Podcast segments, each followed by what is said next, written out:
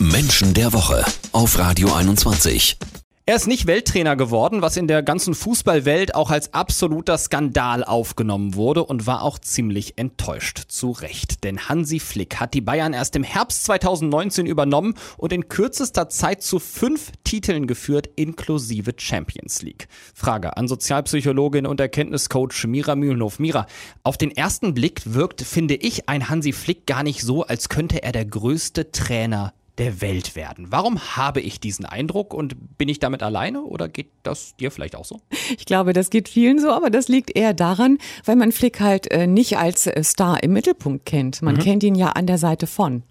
Und das ist ja eine neue Rolle, in die er dementsprechend jetzt rein katapultiert worden ist und jetzt auf einmal da vorne steht und alleine schaltet und waltet. Und das Interessante ist, dass er sehr wohl ein Teamplayer ist, das ja auch lange Zeit war mit Jogi Löw, aber eigentlich im Kern seiner Persönlichkeit ist er ein Einzelkämpfer. Und da dreht er jetzt gerade quasi richtig auf. Also erst in dem Moment, als er Einzelkämpfer sein darf, als Trainer, ja. kommt er zum Erfolg. Aber das würde ja bedeuten, dass Hansi Flick uns bislang sein wahres Ich nicht so richtig gezeigt hat. Ja, wie denn auch? Also er war ja immer im Schatten von. Er konnte gar nicht das zeigen, was er kann. Und er hat jetzt in dieser Rolle, und das ist interessant, wenn man die Persönlichkeit beobachtet, die Körpersprache, die Sprache, das, was er sagt, wie er agiert, wie auf einmal eine Energie aus ihm rauskommt. Also das Feuer springt ihm ja quasi aus den Augen raus.